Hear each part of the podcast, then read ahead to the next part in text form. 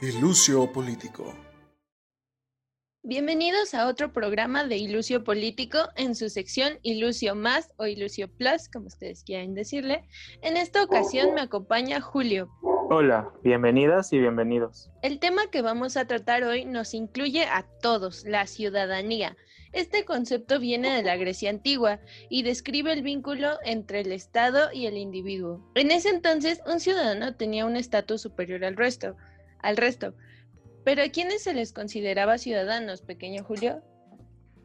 Pues, como si se tratara de un mi rey o un junior, se le consideraba ciudadano únicamente a los varones libres que contaban con cierta riqueza, nacidos o naturalizados en la polis. Claro que esos ciudadanos tenían libertades, derechos y obligaciones, ¿no, Rebe? Exacto, los ciudadanos tenían derecho a hablar y votar en la asamblea, ejercer funciones públicas, participar en, acción, en actividades religiosas, poseer tierras, etc. Sus obligaciones eran participación política, pagar impuestos, obviamente, y defender a la comunidad. Vaya, vaya, qué curiosos esos regios, digo, esos griegos. Bueno, ahora hablemos de la visión moderna de la ciudadanía, la cual se plasmó en la Declaración Universal de los Derechos del Hombre y del Ciudadano, adoptada en 1789. Ya ven que en ese entonces estaba de moda pensar que las mujeres por hormonosas no podíamos tomar decisiones racionales. Pero bueno, se reconocían los derechos de los hombres y todos nacían libres e iguales ante la ley. Malditos hombres, por eso no me gustan.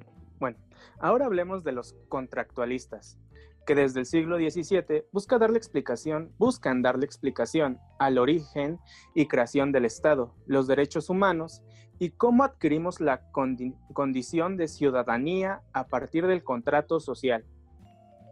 Exactamente, mi querido Watson. La esencia del pensamiento contractualista es que entregamos nuestra libertad y decidimos convivir en una comunidad. Esa idea clave ha tenido gran impacto en la construcción de las sociedades modernas. Para poder vivir en sociedad, las personas acordamos un contrato que nos otorga ciertos derechos a cambio de abandonar parte de la libertad que tenemos. Los derechos y deberes de los individuos constituyen las cláusulas del contrato social, ¿verdad, Rebeca? Así es, mientras que el Estado es la entidad creada para hacer cumplir la ley, no debemos olvidar que estos términos del contrato pueden ser cambiados, si así lo desean los ciudadanos. Los derechos y deberes de cada uno no son inmutables o naturales. De esta forma, eliminamos la absurda idea del origen divino y del poder y la autoridad que existía en Grecia. Vaya datos perturbadores para las monarquías y sectas. Continuemos con la democracia moderna del siglo XIX, las cuales reconocían los derechos de los ciudadanos solo a los varones. Es al pasar de los años, a través de protestas y movimientos sociales, a diferencia de lo que se cree hoy en día, que poco a poco se le han reconocido sus derechos humanos y políticos a las personas sin importar grupo social, grupo social, económico, ideológico y religioso. Una visión más contemporánea sobre la ciudadanía es la de Thomas Humphrey Marshall, quien al querer explicar la igualdad social, identifica la igualdad humana básica con el estatus de ciudadanía. Para él, la ciudadanía fue como este avance histórico en el que nos dimos cuenta de que todos tenemos igual valor y por tanto merecemos los mismos derechos. Como les dije, Marshall realiza una división histórica de la ciudadanía. Según él, los primeros derechos que obtuvimos fueron los, los derechos civiles, o sea, los derechos que absolutamente todos tenemos por el mero hecho de nacer. Y para él, el derecho al trabajo es el derecho civil más importante, puesto que cambió del trabajo servil al trabajo libre. En el caso de los derechos políticos, que son los que adquirimos con la mayoría de edad, Marshall dice que eran el privilegio de una reducida clase económica, hasta que gradualmente se universalizaron, mientras que los derechos sociales, que son los que tienen que ver con la dignidad del ser humano, como el derecho a la salud, o lo pedido por los damnificados del sismo de 2017, una vivienda digna, se han obtenido mediante el reconocimiento legal de las comunidades locales y sus, y sus asociaciones funcionales. A todo esto, él define la ciudadanía como aquel estatus que, se que se concede a los miembros de, de pleno derecho de una comunidad, es decir, el momento en que todos los ciudadanos son iguales en derechos y obligaciones, A Marshall le interesaba estudiar la igualdad y cómo ésta podía ser alcanzada mediante la ciudadanía, pero encuentra al, en el sistema de clases como el principal impedimento y define a la clase social como un sistema de desigualdad basado en un cuerpo de ideas y valores. De esta forma, ciudadanía y clase social aparecen como el conflicto de principios opuestos. Y como les dije, Marshall, tenía mucha fe en el concepto de ciudadanía y consideraba que fue el que socavó o debilitó o minó la desigualdad del sistema de clases. Y hasta cierto punto tiene razón, pero también cayó en cuenta de que la clase social pone barreras a los derechos de ciudadanía. La primera barrera viene del prejuicio y la parcialidad de clase, y la segunda de los efectos automáticos de una distribución desigual de la riqueza a través del sistema de precios. A ver, todo esto se los explico. El prejuicio de clase es lo que todos entendemos como una acción clasista, discriminar a alguien por el poco o mucho dinero o bienes que tenga. Y Marshall se dio cuenta de esto y que esto no podía eliminarse con la ley, sino con la educación social y la formación de una tradición de imparcialidad, es decir, un proceso lento de transformación del pensamiento de las clases altas de la sociedad para que no discriminen ni atemoricen a las clases bajas.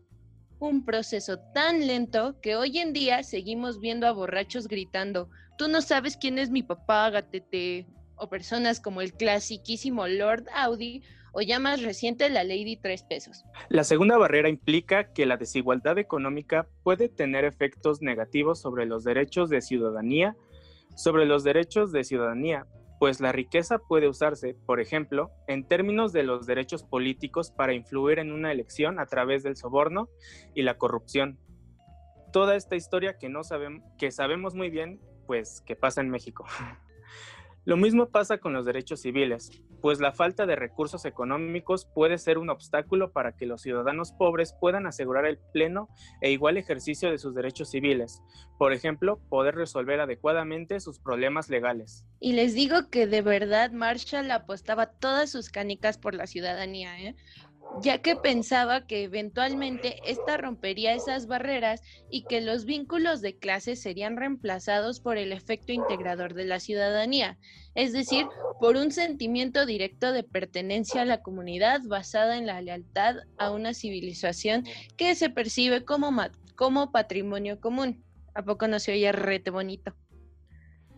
Incluso dice que los derechos de la ciudadanía fundamentalmente los derechos políticos, serían capaces de transformar la sociedad sin la necesidad de recurrir a una revolución violenta y sanguinaria, sino a través del empleo pacífico del poder político. Y para todos los que se rieron o rodaron los ojos, les voy a dar un ejemplo esperanzador, para que vean que sí es posible, según. Volvemos al caso estadounidense, con la marcha sobre Washington por el trabajo y la libertad de 1963, en la que Martin Luther King pronunció su famosísimo discurso I Have a Dream, o como se diga. O por ejemplo, para que no me digan malinchista o machista, el Día sin Mujeres del pasado 9 de marzo. Pero Marshall considera que existen además otros como hacks para contrarrestar esta desigualdad. Uno de ellos es a través del Estado. Si tan solo este asumiera un papel redistributivo, se puede lograr la cooperación social para garantizar los derechos sociales, civiles y políticos a los menos aventajados. Otra medida, según el autor, es cuando el Estado garantiza una provisión mínima de bienes y servicios esenciales como la asistencia médica, tu casita o educación, ya vemos con el aprende en casa, o como una renta monetaria mínima para gastos de primera necesidad, como es el caso de las pensiones de los ancianos, subsidios sociales y, y esas cosas. O ya como vemos en países más afortunados con el ingreso básico universal. Básicamente dice que se tomen varias medidas en pro de la distribución equitativa de la riqueza, de tal forma que la diferencia social disminuya hasta agotarse y todos seamos ciudadanos felices y cooperativos en el país de las maravillas con Peter Pan. Qué bonito suena todo esto, Esperancito. Pero a pesar del reconocimiento formal a la igualdad de acceso a estos derechos y de los bellísimos sueños de Marshall, en la práctica estos derechos son limitados para algunos hombres, mientras que las mujeres han sido excluidas tanto en lo social como en lo político, pues pues a lo largo de la historia muchas mujeres han cuestionado su exclusión y discriminación de la vida pública. Solo hay que recordar toda la lucha que sufrieron nuestras ancestras para conseguir el voto en México. A pesar de lo que comenta Rebe, se supone que en la actualidad ser ciudadano o ciudadana significa ser miembro de una comunidad, tener los mismos derechos que los demás y las mismas oportunidades de influir en el destino de la comunidad.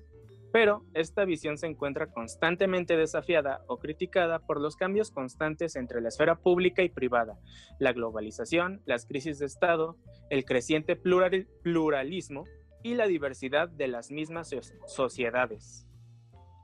Una de esas críticas más agudas a la idea de contrato social fue hecha por la teórica política Carol Bateman, para ella, ese contrato resulta como una forma de legitimar los derechos de los hombres sobre los derechos de las mujeres. Al separar la esfera civil y la privada, se excluye a las mujeres de la primera mediante un contrato especial, el matrimonio. De esa forma, las mujeres quedamos reducidas a la vida doméstica, mientras los hombres se vuelven la cabeza de familia. Y pues ya vieron cómo nos resulta eso. La postura de Pateman derivó en la incorporación del concepto contrato sexual a la filosofía política. Pateman dice que el contrato sexual es cuando la libertad civil no es universal, es un atributo masculino y depende del derecho patriarcal. El contrato es el medio a través del cual el patriarcado moderno se constituye. Esto nos regresa a la idea de que en la práctica el contrato social excluye a los que no se ajustan a la idea del sujeto ideal, un hombre blanco heterosexual. Me estás diciendo que la teoría feminista identificó el sesgo de entender la ciudadanía como algo de la esfera pública y que se dejó en el olvido a lo largo del tiempo la esfera privada, o sea, la esfera familiar y doméstica. Como sostiene la feminista española Alicia Puleo, el derecho civil patriarcal fue descuidado por la teoría política del siglo XX olvidó el ámbito privado y aceptó la falsa neutralidad sexual de las categorías del individuo y contrato, impidiendo que se perciba la vinculación entre las esferas pública y la doméstica. No solo las mujeres han sufrido discriminación al momento de querer ejercer sus derechos políticos o humanos, sino que también son discriminados quienes pertenecen a una comunidad indígena, los niños, por no ser un público que pueda votar, las personas de menores recursos económicos o por el simple hecho de su color de piel. Exactamente, compa. Toda esta desigualdad se manifiesta en las prácticas sociales, prejuicios y sistemas y sistemas de creencias que hacen que haya grupos en situación sistemática de exclusión donde, aunque no existen reglas formales, o sea, las leyes que impiden el ejercicio de los derechos o el acceso a las instituciones, hay personas que por el hecho de pertenecer a estos grupos ya sean mujeres, indígenas, personas con discapacidad, migrantes u otros grupos, se enfrentan a barreras mayores que dificultan su acceso y ejercicio pleno de sus derechos. Con esta triste reflexión, fue todo por la misa de hoy. Esperamos les haya gustado. No olviden seguirnos en nuestras redes sociales como Ilucio Político y al correo que les dejamos abajo.